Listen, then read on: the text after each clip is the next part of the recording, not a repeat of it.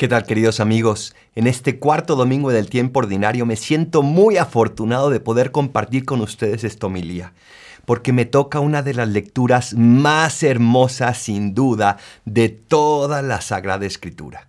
Y es Primera Corintios 13, ese himno de la caridad que San Pablo nos expresa con una preciosidad y con una profundidad que pocos han podido alcanzar en su vida. Pero ojo, San Pablo no está hablando del amor como normalmente hablamos nosotros, no ese amor de maripositas que sentimos, que experimentamos, que queremos.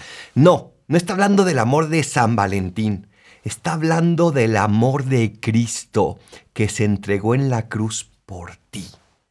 Y por eso es un amor que se hace vida San Pablo le pone unas características preciosas que hoy quiero reflexionar contigo y que quiero que juntos contrastemos lo que San Pablo nos dice con nuestra vida, con nuestra manera de amar, con nuestra manera de relacionarnos con los demás.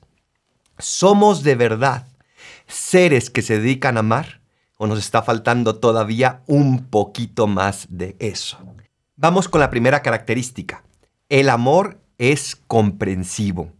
Qué fácil es ponernos desde fuera, qué fácil es no colocarnos en los zapatos de la otra persona.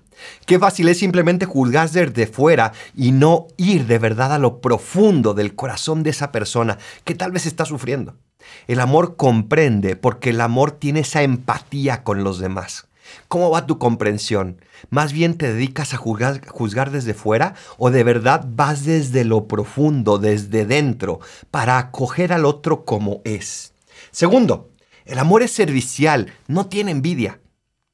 El amor servicial está buscando qué más puede hacer por la persona amada. El amor servicial no está llevando cuentas de lo que ha hecho y lo que no ha hecho es que tú sí, es que yo no, o es que yo sí, o es que tú no. El amor simplemente se entrega, sirve sin envidia, sin decir, es que tú ya descansaste y yo no, es que tú te fuiste y yo no, es que tú recibiste y yo no, sino que simplemente se entrega con ese desinterés. Y por eso, tercero, el amor no presume, no se engríe. Ay, qué difícil es esto. ¿Cómo nos gusta presumir a los seres humanos? ¿Cómo nos gusta estar diciendo nuestros logros, lo que hemos hecho, nuestras cualidades, etcétera, etcétera? Y qué difícil es la humildad. Ese aprender a quedarse callados cuando no hace falta hablar. Ese aprender a guardar nuestro corazón y a poder colocarlo solamente frente a aquellos que necesitan escucharlo. Este amor no presume ni se engríe sobre el ser amado, porque no se siente más que el otro, sino que sabe que juegan una comunión, el uno con el otro, para hacerse uno solo y poder multiplicarse en el amor, multiplicarse en la entrega. No presume ni se engríe, porque sabe que las cualidades del otro son también cualidades mías, porque eso es el amor. El amor fusiona corazones. El amor no es maleducado ni egoísta. Ay, cuántas veces, precisamente con los que más amamos, es con los que más maleducados somos, con los que tal vez no saludamos en la mañana, con los que tal vez no sonreímos, con aquellos que tal vez utilizamos palabras o maneras de hablar que no utilizamos con los demás.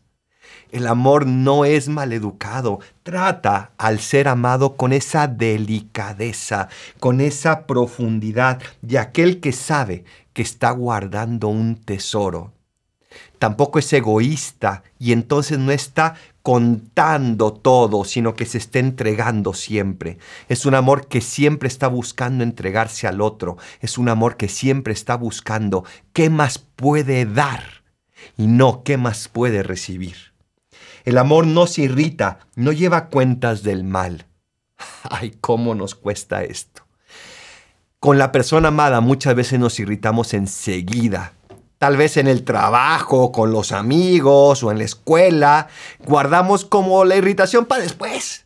Pero con la persona amada apenas llega y dice y uno, ay, otra vez ya está con sus cosas. Ay, otra vez ya dejó en desorden. Ay, otra vez ya está impuntual. No se irrita, sino que mantiene esa mansedumbre, esa dulzura en su ser, esa dulzura en su actuar. El amor siempre busca que el ser amado esté mejor y por eso guarda su ira para él mismo, porque no es capaz de volcarla en el ser que ama. El amor no se alegra de la injusticia, sino que goza con la verdad. La injusticia precisamente parte de la mentira, porque el otro no se merece lo que está recibiendo. En cambio, cuando se actúa desde la verdad, entonces se recibe todo lo que uno merece y por eso el amor se alegra con la verdad. Y si hice algo mal y se me castiga, me alegro con esa verdad. Y si hice algo mal y se me castiga, me entristezco y lucho por el ser amado para que no se lleve a cabo la mentira. Este amor busca la verdad a toda costa y por eso es capaz incluso de entregar su propia vida. ¿Cómo va esa búsqueda de la verdad en tu vida con el ser amado?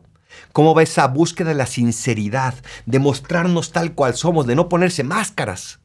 ¿Cómo van esas pláticas profundas donde nos mostramos tal cuales somos? Ojalá que cada vez más se vive en esa verdad. El amor disculpa sin límites, cree sin límites, espera sin límites, aguanta sin límites. Porque el amor no acaba nunca, dice San Pablo.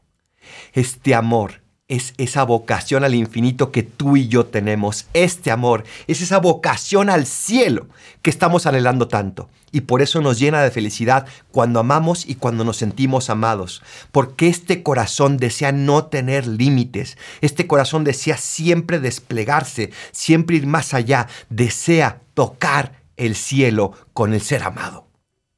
El cielo es nuestra vocación y el amor es el camino para llegar a él. Ojalá que el día de hoy podamos hacer el propósito de amar con nuestras obras. Contrastemos nuestro amor con estas cualidades que nos muestra San Pablo y te aseguro que tendremos muchísimo que trabajar. Yo por lo menos tengo infinitos puntos que trabajar. Ojalá que tú también. ¿Te animas a trabajarlos conmigo? Bendiciones.